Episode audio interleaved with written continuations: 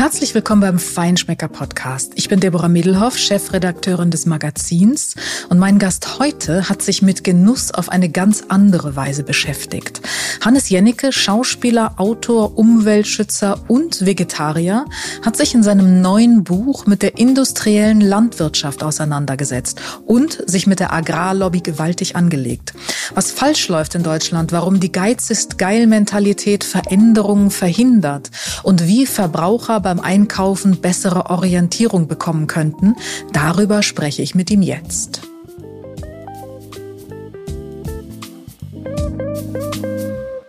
Herzlich willkommen, lieber Hannes Jennecke. Guten Morgen. Der Kaffee steht noch da, sehe ich. Das ist jetzt nicht der erste, aber guten Morgen, Deborah. Wenn ich nicht drehe, ist das für mich sehr früh. Es ist äh, kurz nach neun Uhr, aber ach, so früh ist das gar nicht. Wir kriegen das schon hin. Der, dank Kaffee geht bei mir immer alles. Wenn ich morgens einen Eimer Kaffee kriege, bin ich glücklich und funktioniere. Schön, schön, dass das heute klappt, dass wir miteinander sprechen. Und ähm, wir wollen natürlich über dein neues Buch sprechen. Es ist nicht äh, dein erstes, aber es ist eines, was gerade einmal wieder, aber diesmal ganz besonders für ziemlich viel Aufsehen sorgt. Und ähm, ich glaube, es ist schon so, die Stärke einer Lobby, die erkennt man nicht in Berlin oder Brüssel, sondern die erkennt man dann, ähm, wenn sie mit Kritik konfrontiert ist, oder? Ja, du hast es jetzt sehr höflich ausgedrückt. Wenn man den, wenn man der Agrarlobby auf den Schlips tritt, dann geht was los. Damit habe selbst ich nicht gerechnet. Ich bin re relativ Shitstorm erprobt. Hat dich das irgendwie ähm, demotiviert? Nein, es irritiert mich, weil, ähm, weil da so gelogen wird. Mhm. Und weil das Tierschutzgesetz so gebrochen wird, weil der Verbraucher so getäuscht wird, weil uns dauernd vorgegaukelt wird, wir kriegen was ganz Tolles, Gesundes zum Essen angedreht, egal ob im Supermarkt, im Discounter oder wo. Und in Wirklichkeit ist es halt alles minderwertig. Und man muss sich als Verbraucher unglaublich schlau machen und wirklich informieren, um nicht in diese Falle zu tapsen. Und einfach unter fürchterlichen Bedingungen hergestellte Lebensmittel zu kaufen, die den Namen übrigens gar nicht verdienen. Mhm. Wir wollen ähm, darüber reden, was äh, falsch gelaufen ist, was wir selber vielleicht auch falsch gemacht haben und noch immer falsch machen.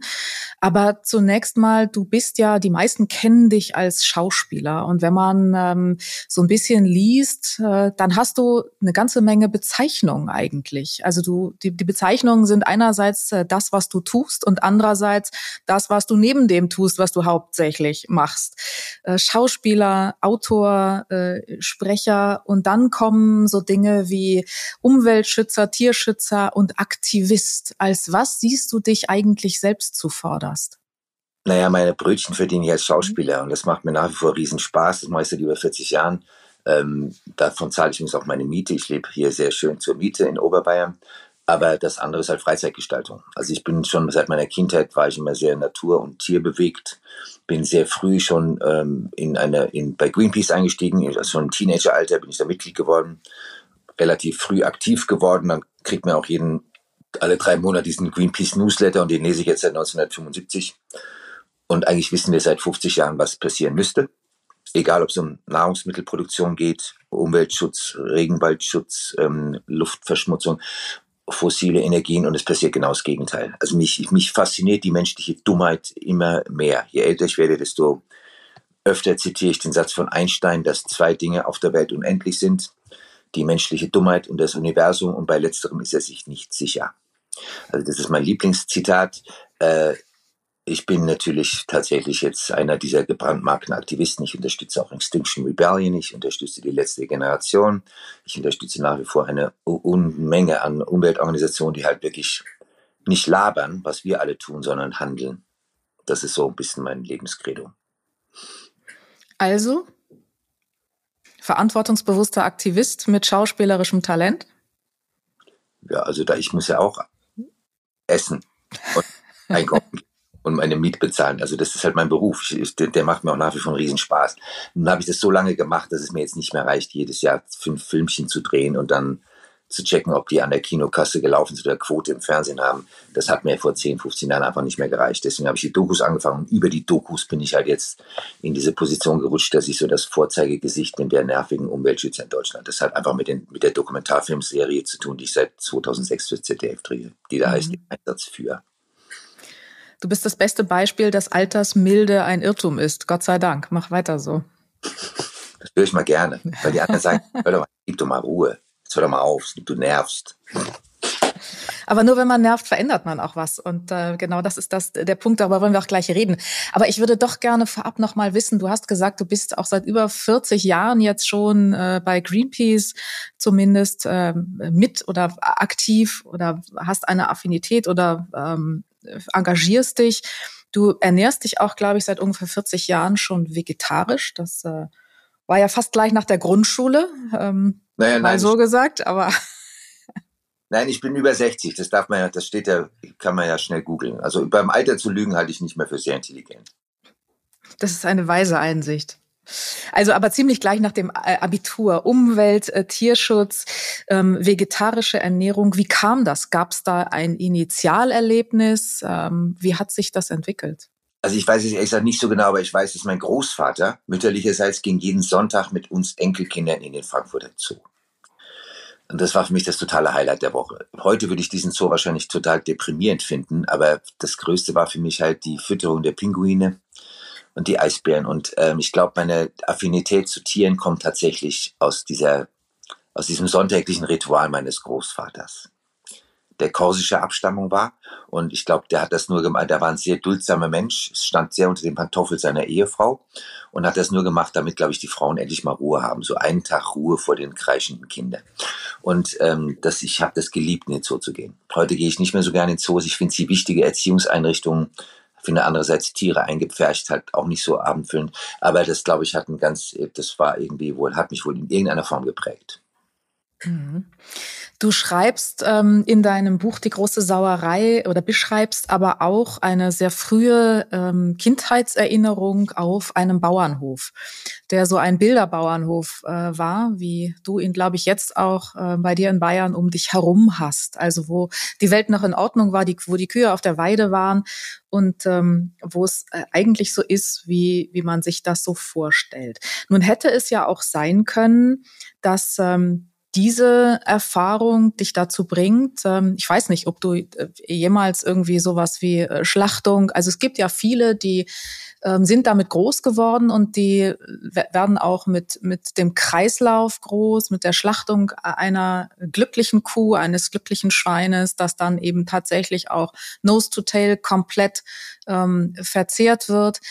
Hast du das erlebt oder hast du das nicht erlebt? Weil viele sagen ja, das hat mich dazu gebracht, auch bewusst mit dem Thema umzugehen und ähm, dem Fleischverzehr nicht komplett abzuschwören, sondern das reduziert zu machen, aber eben bewusst zu machen und auch als etwas Wertvolles zu begreifen. Also komischerweise nie, ich bin halt ein totales Großstadtkind. Ich bin in Frankfurt und Pittsburgh aufgewachsen. Ähm, das war Ferien auf dem Bauernhof, das haben meine Eltern zweimal gemacht bei dieser Familie, die ist ein Stiefvater, das werde ich nie vergessen, es war eine ganz tolle Familie und es war so ein typisch so ein Kleinbetrieb, so ein kleiner Familienbetrieb. Heute würde man sagen kleinparzellige Landwirtschaft. Und das war also meine Kindheitserinnerung an Bauern. Es war ganz sympathische, tolle Leute. Ähm, und ich finde es halt absolut tragisch, wie diese Industrie sich verändert hat. Die gibt es ja nur noch im Ausnahmefall, diese Betriebe. Also diese idealistischen Kleinbetriebe Bio bauen, weil die und gar nicht, weil die anderen Bauern das nicht wollen, sondern weil ihnen der Preisdruck der Lebensmittelindustrie gar nicht die Chance gibt. Die müssen halt auf Teufel komm raus billig produzieren, weil da, das ist diese giftige Mischung aus dem Verbraucher, der sagt, ähm, Geiz ist geil, ich möchte, dass ich billig satt werde. Dann gibt es eine Industrie, die halt Rendite getrieben ist, weil es ja mittlerweile von Konzernen getriebene Industrie ist und es gibt die Politik, die halt tatenlos zusieht, weil offensichtlich mit einer Agrarwende keine Wählerstimmen zu machen sind. Und das ist halt ein giftiger Cocktail.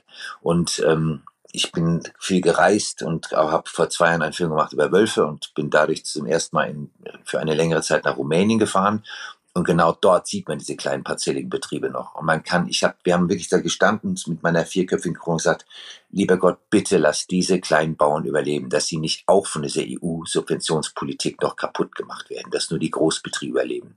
Weil wirklich da, die Leute ernähren sich fast noch fast autark. Also du gehst in ein kleines Hotel in den Karpaten, dann kommt die Tomaten, das Gemüse komplett aus dem eigenen Garten, das Fleisch, mein Kameramann ist Fleischesser, das kommt dann vom Dorfschlachter und das kommt alles von diesen winzigen Betrieben und das ist so toll und so nachhaltig.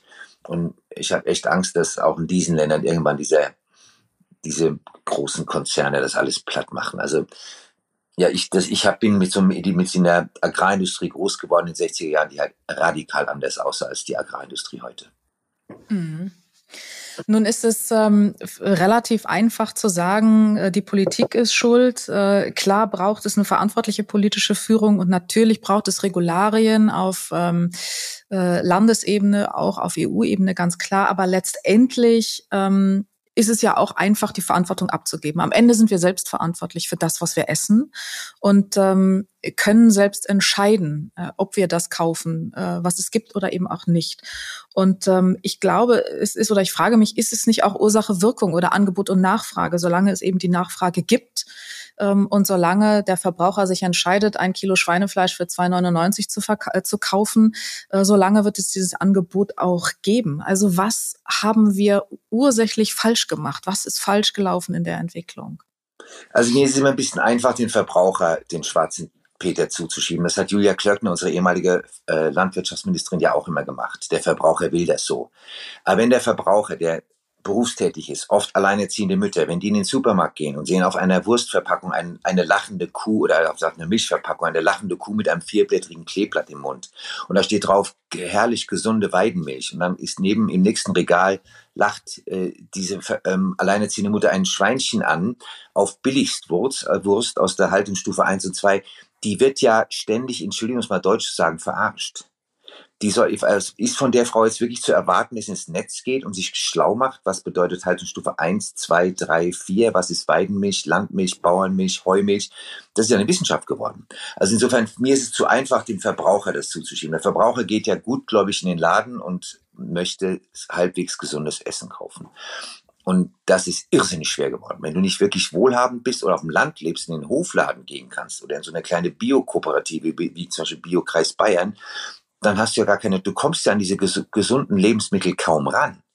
Die werden, die liegen nicht bei Edeka, bei, bei Aldi und Lidl. Da musst du suchen. Die haben ihre eigenen Biomarken, die sind sicherlich besser als das Nicht-Bioprodukt. Aber ähm, ich finde es für den Verbraucher ist ein absoluter Dschungel geworden. Es gibt auf jedem Produkt irgendeine Goldmedaille, Silbermedaille, Bronzemedaille, ein Siegel, was besagt, das ist super, das ist gesund, das ist toll. Das Tierwohl steht bei uns ganz, ganz weit oben und das ist alles, Entschuldigung, schamlos gelogen. Und was ich von der Politik, ich erwarte eigentlich von der Politik gar nichts außer einem einzigen kleinen Gedanken. Wir haben ein sehr präzise formuliertes deutsches Tierschutzgesetz. Und das besagt, dass keinem Tier ohne vernünftigen Grund Leiden, Schaden oder Schmerz zugefügt werden darf. Wenn dieses Gesetz eingehalten würde, wäre morgen, wäre das morgen das Ende der Massentierhaltung. Dann haben wir leider einen Präsidenten des Bauernverbandes, einen Herrn Rudwig, der sagt, es gibt in Deutschland keine Massentierhaltung. Das hat er allen Ernstes mal gesagt. So, man lässt also eine entschuldige Tierquälermafia schalten und walten, wie sie will. Und die kleinen Betriebe, die gerne ihre Tiere besser halten würden und das auch oft versuchen und manchmal auch tun, wenn sie es leisten können, die gehen eigentlich unter. Und das ist das, der Fehler im System. Das, wir haben Gesetze und die werden einfach nicht eingehalten. Und natürlich auch Personalmangel. Eine durchschnittliche Massentierhaltung in Deutschland wird alle 17 bis 19 Jahre mal überprüft und das nach Vorankündigung. Ich meine, ich habe mit meinem Team Schweinemasten ge gedreht, da hat kein Kastenstand dem Mindestmaß entsprochen. Wo man denkt, also die kriegen sowieso nur 0,75 Quadratmeter pro Tier. Selbst das wurde nicht eingehalten. Dieser Betrieb lief ganz normal, der wurde offensichtlich auch nie kontrolliert. Also mir, da, mich wundert, dass ein Land mit so einer präzisen Steuergesetzgebung und so präzisen Verkehrsgesetzen und ich weiß nicht, was für Gesetzen, dass wir beim Tierschutz und bei der Lebensmittelproduktion so unfassbar schlampig sind. Das passt einfach nicht, entschuldige, ehrlich nach Deutschland. Das sind zwei, äh, sogar vielleicht drei Themen, die du jetzt gerade ähm, in deine Argumentation gepackt hast. Und ja, selbstverständlich hast du recht, das Thema Massentierhaltung. Aber ähm, die Frage, die du angesprochen hast, ist ja die Frage der Orientierung für den Verbraucher. Und ähm, ich glaube, das sind schon zwei verschiedene Dinge die Orientierung, darauf würde ich gern gleich nochmal kommen, weil das Thema Siegel, ähm, Irreführung ganz, ganz, ganz wichtig. Auch Ernährungsampel steckt ja dahinter. Wie kann ich dem Verbraucher eine sinnvolle und verlässliche, ehrliche, äh, wahrheitsgemäße Orientierung bieten? Aber das andere Thema, und da möchte ich ähm, doch schon dich nicht so ganz rauslassen, ist, wenn der Verbraucher die Wahl hat zwischen einem Apfel, der braune Stellen hat, der vielleicht aus Bioproduktion kommt, und einer, der rote Backen hat und schick glänzt und hübsch aussieht und gerade ist und keine braunen Stellen hat, zu welchem greift er dann? Also es ist schon äh, so ein, ein bisschen das Thema, dass wir uns nach wie vor schwer tun mit etwas, was nicht ähm, perfekt aussieht. Also da steckt doch ein bisschen mehr drin als einfach nur die nicht vorhandene Orientierung. Also gebe ich dir absolut recht. Nun sind wir erzogen worden auf die Perfektion des Produktes. Also vor 50 Jahren gab es noch keinen lachenden, rotbäckigen Apfel, der im, in der Schale, wenn du ihn vergessen hast, komischerweise drei Monate hält. Das ist mir echt mal passiert.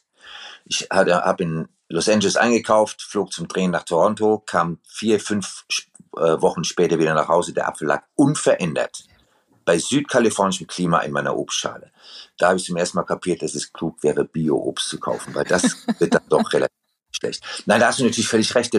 Ich sage ja, es gibt drei verantwortliche Parteien. Es gibt die Politik, die in die Pushen kommen muss, die Industrie, die sich verändern muss und der Verbraucher, der umdenken muss. Es hat bei uns Verbrauchern auch mit Prioritäten zu tun es gibt Länder, die geben für denen ist Essen einfach heilig. Das Letzte, woran Italiener und Franzosen sparen werden in irgendwelchen Inflations- oder Corona-Krisen, ist das Essen. Das ist das Erste, wo wir Deutschen sparen. Das Erste, was in Deutschland eingebrochen ist, war der Umsatz von Bioprodukten, weil die einfach teurer sind.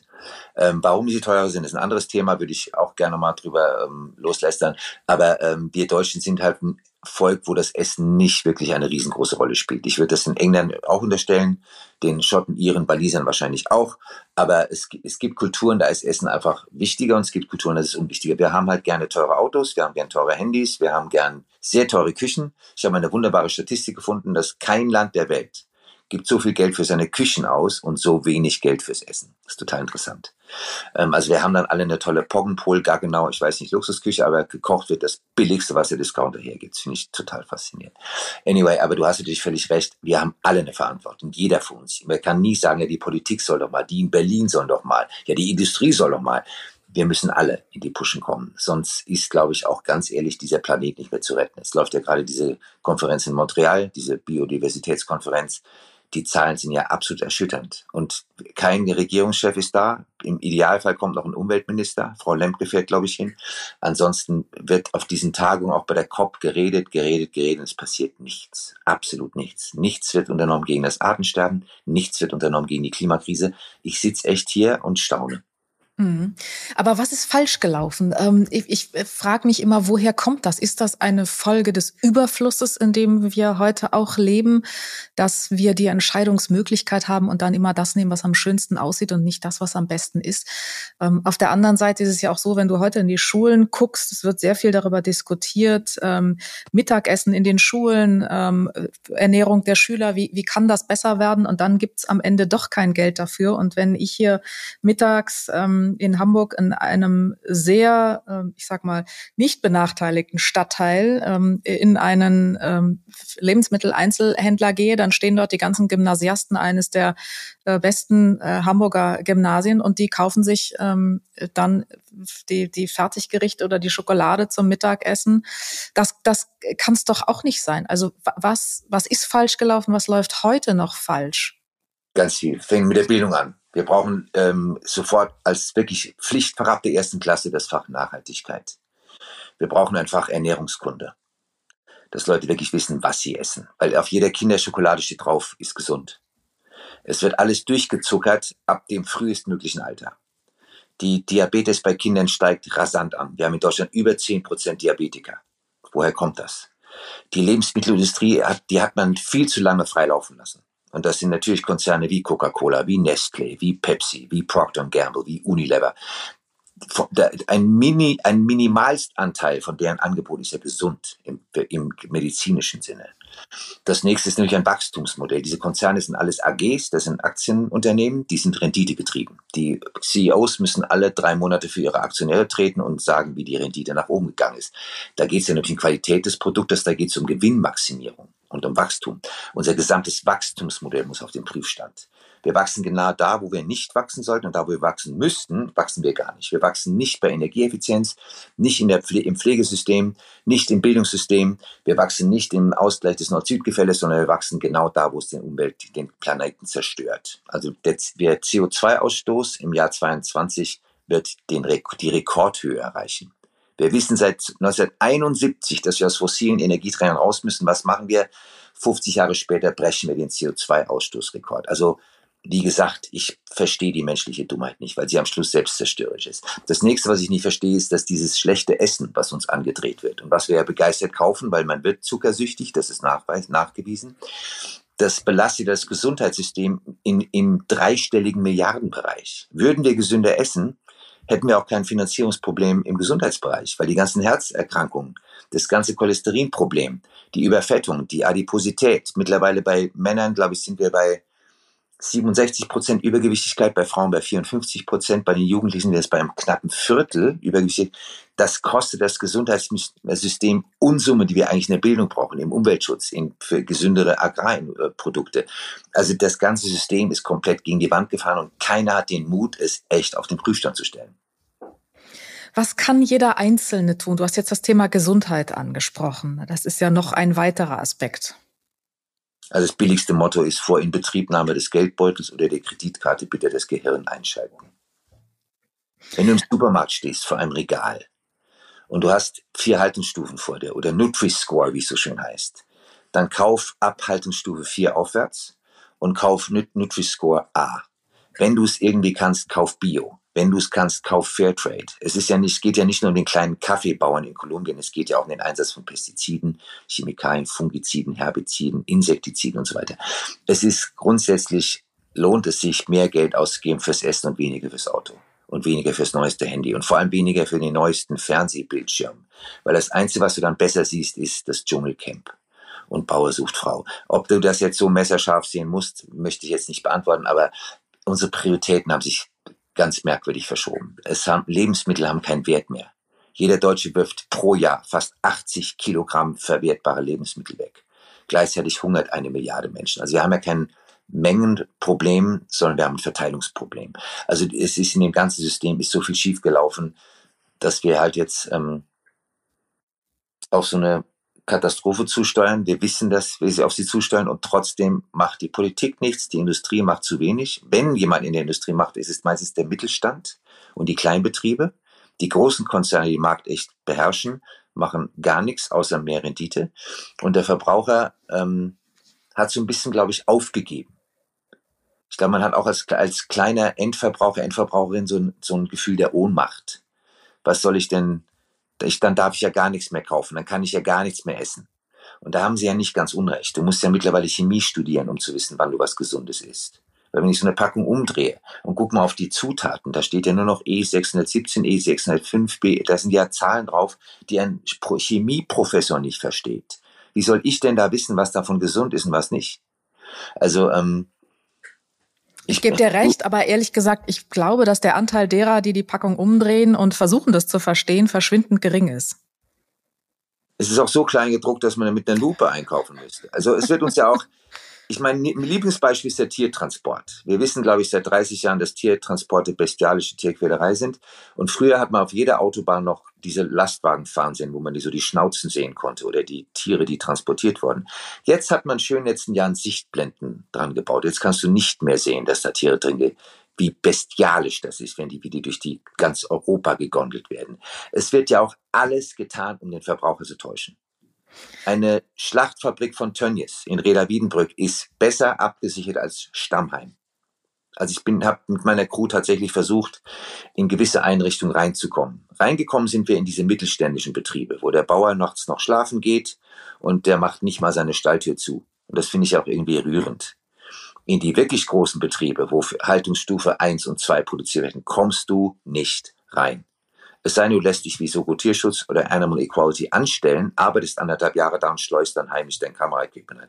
Gott sei Dank. Robert Buck Lehmann hat das gerade gemacht. Es ist ja gerade ein neuer Film rausgekommen von Robert zum Thema Milchproduktion. Der ist kaum, also ich, ich weiß nicht, wer es erträgt, sich sowas anzugucken. Das muss man zeigen. Aber wie der da reingekommen ist, weiß ich nicht so genau. Doch, ich weiß es natürlich. Aber ich darf nicht sagen. Aber ähm, nein, wir, wir ist diese Verbrauchertäuschung, diese wissentliche Verbrauchertäuschung, um mit Billigstware noch mehr Rendite zu machen. Ich habe keine Ahnung, wie man das stoppen kann. Ich weiß es nicht. Vielleicht mit Zeitschriften wie Feinschmecker.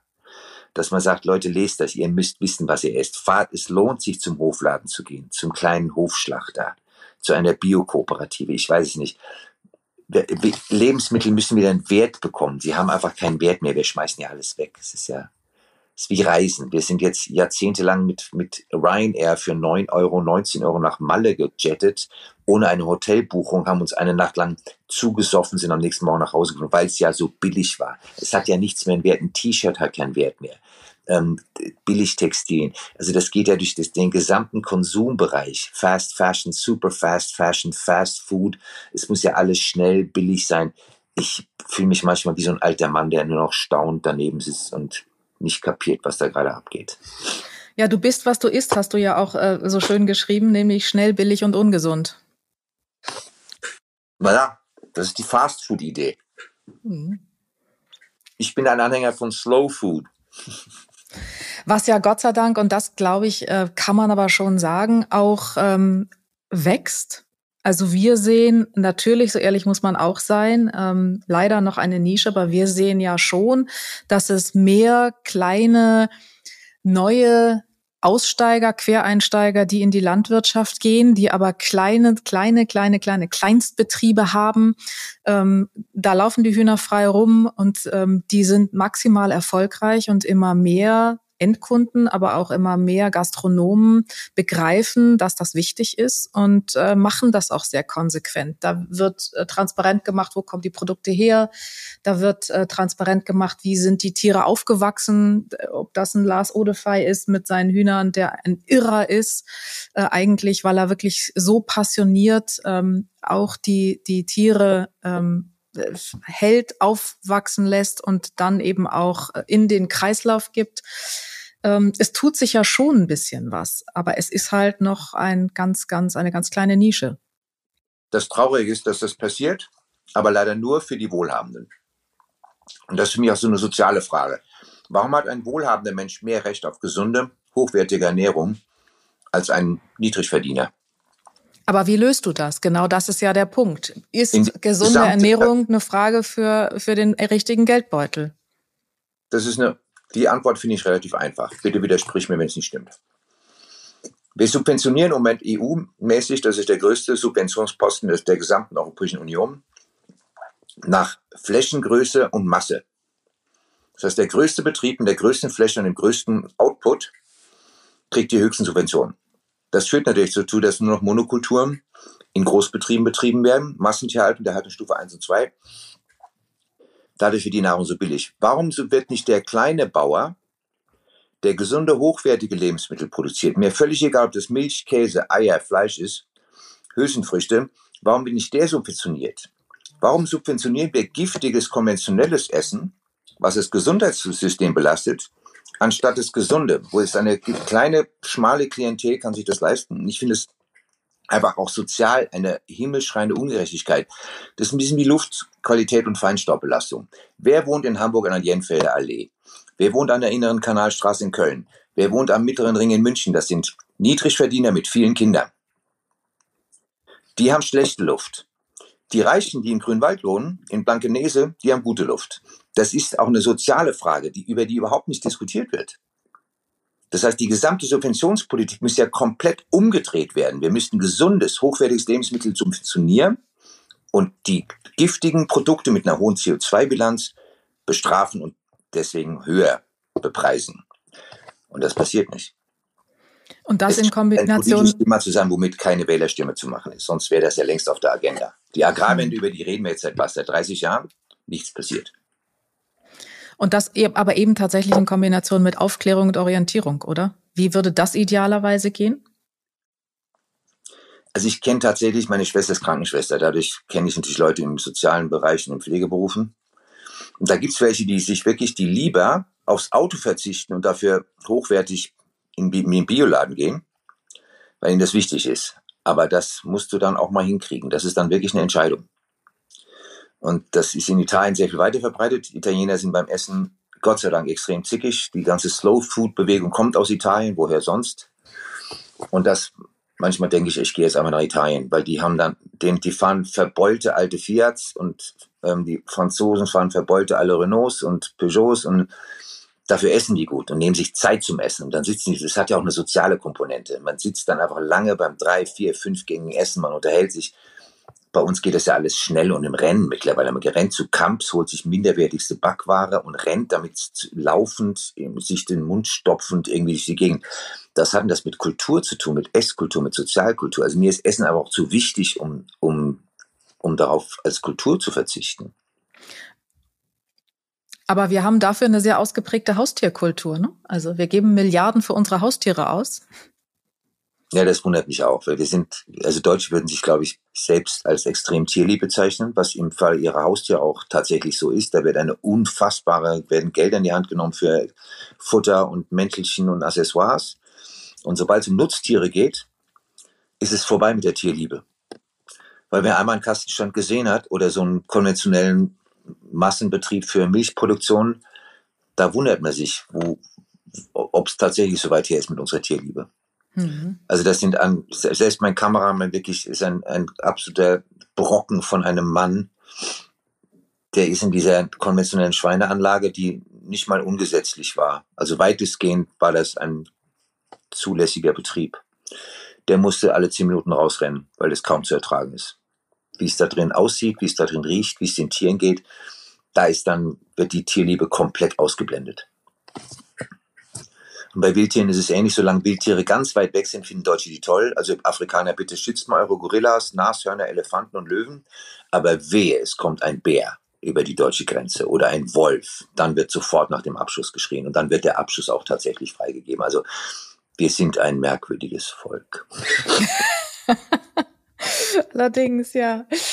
Äh, sagen wir nochmal einen Schritt zurück zu dem Thema Siegel. Ähm, auch da machst du, macht ihr in dem Buch einen Vorschlag. Äh, kannst du das äh, vielleicht kurz zusammenfassen? Es ist natürlich hochkomplex, aber wie könnte eine Siegelkennzeichnung, die sinnvoll ist, als Orientierung für den Verbraucher aussehen?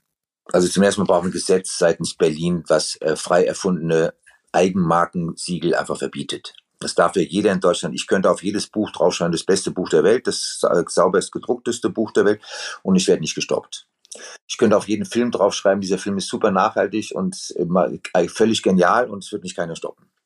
In der Lebensmittelindustrie ist es ja auch erlaubt.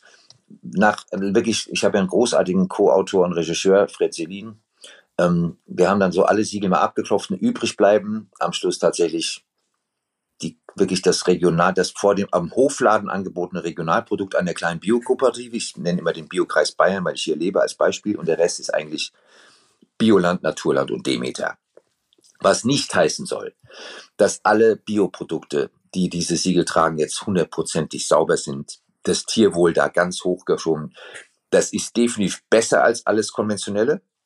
Aber man kann wirklich sämtliche Siegel, sämtliche Gold, Silber, Bronzemedaillen, die da vergeben werden und diese ganzen Fantasiezertifikate kann man wirklich ignorieren, weil ernst zu nehmen sind tatsächlich am Schluss von den Auflagen her Naturland, Bioland und Demeter. Demeter sind die strengsten, aber auch dort ist die Anbindehaltung zum Beispiel erlaubt. Die machen auch ein Phase-out, das wird jetzt aufgehört, aber es ist eigentlich, ist es wahnsinnig einfach, wenn man sich diese drei Siegel merkt und tatsächlich das Geld hat, dann sollte man auch dieses Siegel kaufen. Alles andere ist unserer Meinung nach, nach unseren Recherchen, einfach totaler Hokuspokus. Schon interessant. Äh, auch das habt ihr wunderbar aufgespießt äh, in eurem Buch. Ähm, du trinkst, glaube ich, Hafermilch. Ähm, die darf aber nicht Milch genannt werden. Was ich gerade schon, du hast das Gesetz schon gebrochen. Das heißt Haferdrink. Aber die Sonnenmilch darf Sonnenmilch genannt werden. Das wundert mich auch, dass sie dagegen nicht geklagt haben, die Milchlobbyisten oder gegen die Scheuermilch. Meine Mutter hatte noch Scheuermilch zu Hause. Das ist alles noch erlaubt. Aber nein, Hafer, ich trinke seit Jahren nur noch Haferdrinks. Nein, ähm. Ja, gut. Die Hafer- und die Mandellobby, die kommt dann auch noch. Nein, es ist, ähm, es ist sehr, sehr, sehr komplex und ähm, hat viele, viele Seiten und äh, es ist äh, an allen Fronten eine Menge zu tun. Was glaubst du, ähm, bist du optimistisch, optimistisch oder pessimistisch? Glaubst du, dass wir eine Chance haben, dass sich zeitnah was ändert? Zeitnah wird sich gar nichts ändern, das sehen wir ja gerade. Also gerade wegen Montreal, wegen Sharm el-Sheikh, letztes Jahr Glasgow, es ändert sich gar nichts. Wenn du die neuen Pläne von Herrn Wissing, unserem Verkehrsminister, anguckst, der will noch mehr Straßen bauen. Ähm, wir haben bis heute kein Tempolimit. Die Energiewende wird nach wie vor ausgebremst, so gut es irgendwie geht, vor allem in Ländern wie Bayern oder Sachsen. Bayern hat im letzten Jahr einen Windrotor aufgestellt und Sachsen drei. Das nennt man in Deutschland eine Energiewende. Ähm, auf lange Frist bin ich optimistisch aus einem ganz einfachen Grund. Wenn der Leidensdruck hoch genug ist und er steigt, relativ rasant. Bei uns relativ et etwas langsamer als in anderen Klimazonen, aber wenn der Leidensdruck hoch genug ist, dann werden Leute sehr schnell reagieren. Also siehe, wenn man sich das Umweltpaket von Joe Biden anguckt, diesen, er nennt das ja den Anti-Inflation Act, das ist ein milliardenschweres Paket. Eigentlich ist es, geht es nur noch um Umweltpolitik, weil die Amerikaner haben so lange rumgesaut, dass sie halt jetzt entweder wahlweise abfackeln, wie Kalifornien, Arizona und Mexiko. Sie haben überhaupt kein Wasser mehr. Die gesamt, der gesamte Süden trocknet aus. Ähm, sie haben regelmäßig Fluten, die denen der Pakistanis jetzt nicht so unähnlich sind oder das, was wir an der A und der Erft erlebt haben. Also die Amerika selbst die Amerikaner in ihrer doch sehr kurzsichtigen Denkart haben das kapiert. Die Skandinavier sind uns relativ weit vorausgeeilt. Länder wie Costa Rica, Neuseeland sind uns relativ vorausgeeilt, weil der Leidensdruck so groß war. Und wenn du kein Holz mehr hast, also Neuseeländer sind die ersten, die den Holzkreislauf schließen, wo man denkt, hä, was? Ganz einfach, die hatten einen indigenen Baum, den haben die Engländer schon zum Schiffsbau weitestgehend weggerodet, irgendwann war er ganz abgerodet. Da hat man gesagt, so, diesen Baum, und der passt nun mal in unser Ökosystem, der wird nur noch, der darf nur noch verwertet werden, wenn er schon mal verwertet war. Jetzt wird aus alten Eisenbahnbohlen, alten Scheunen, alten Zäunen werden neue Holzprodukte gewonnen. Das ist die richtige Cradle-to-Cradle-Politik. Das ist echte Kreislaufpolitik. Und es gibt Länder, die haben das kapiert. Wir Deutschen werden das auch kapieren. Die A und die Erf war so ein kleiner Warnschuss, das haben wir schon wieder vergessen. Auch die Elbflut 2002 haben wir schon wieder vergessen. Aber irgendwann der, sind die Wälder in Brandenburg so trocken, dass sie einfach wegknicken beim ersten Sturm. Und irgendwann wird unser Wasserhaushalt so durcheinander kommen, auch in Bayern, und wird unsere Übergüllung, die Überbelastung durch Pestizide, Düngemittel so groß werden, dass auch wir das kapieren. Und dann wird gehandelt. Es wird immer erst gehandelt, wenn uns das Wasser faktisch bis zum Hals steht. Insofern bin ich auf lange Sicht sehr wohl optimistisch. Das ist ähm, ein fataler, aber doch am Ende ein optimistischer Ausblick. Ich hoffe, du hast nicht ganz recht und äh, ich hoffe, äh, das Wasser, es reicht, wenn das Wasser irgendwo an der Gürtellinie steht und nicht ganz bis zum Hals. Wäre schön. Mhm. Lieber Hannes, du hast äh, auch einen Satz geschrieben in deinem Buch, ähm, das äh, versöhnt wieder so ein bisschen. Du möchtest niemanden bekehren. Natürlich darf man hin und wieder auch mal sündigen. Wie sieht es aus, wenn Hannes Jennecke sündigt? Oh, die Liste ist lang, du. Es fängt damit an, dass ich, ich fahre zwar seit 2013 ein Elektroauto und das nur so, wenn ich es wirklich muss. Aber ich habe zwischen noch ein altes Motorrad mit Verbrennungsmotor.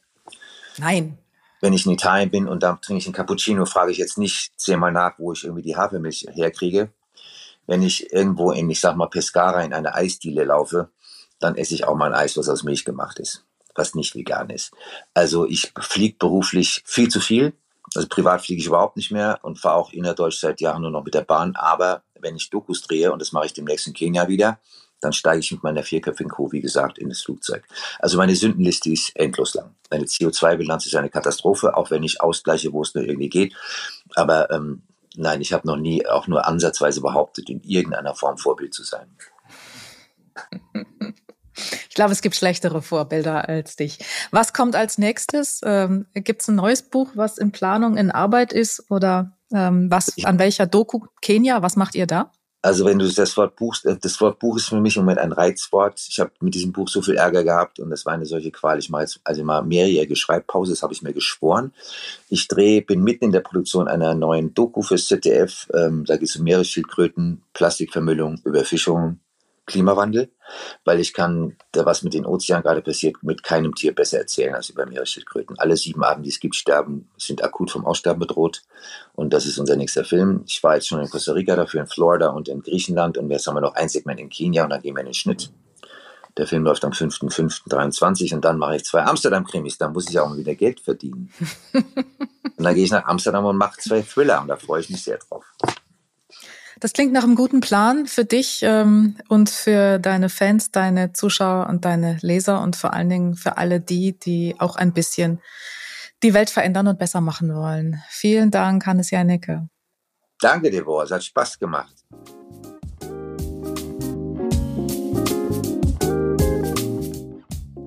Das war wieder eine Folge des Feinschmecker Podcasts. Mehr spannende Geschichten gibt es im Magazin jeden Monat neu und auf feinschmecker.de.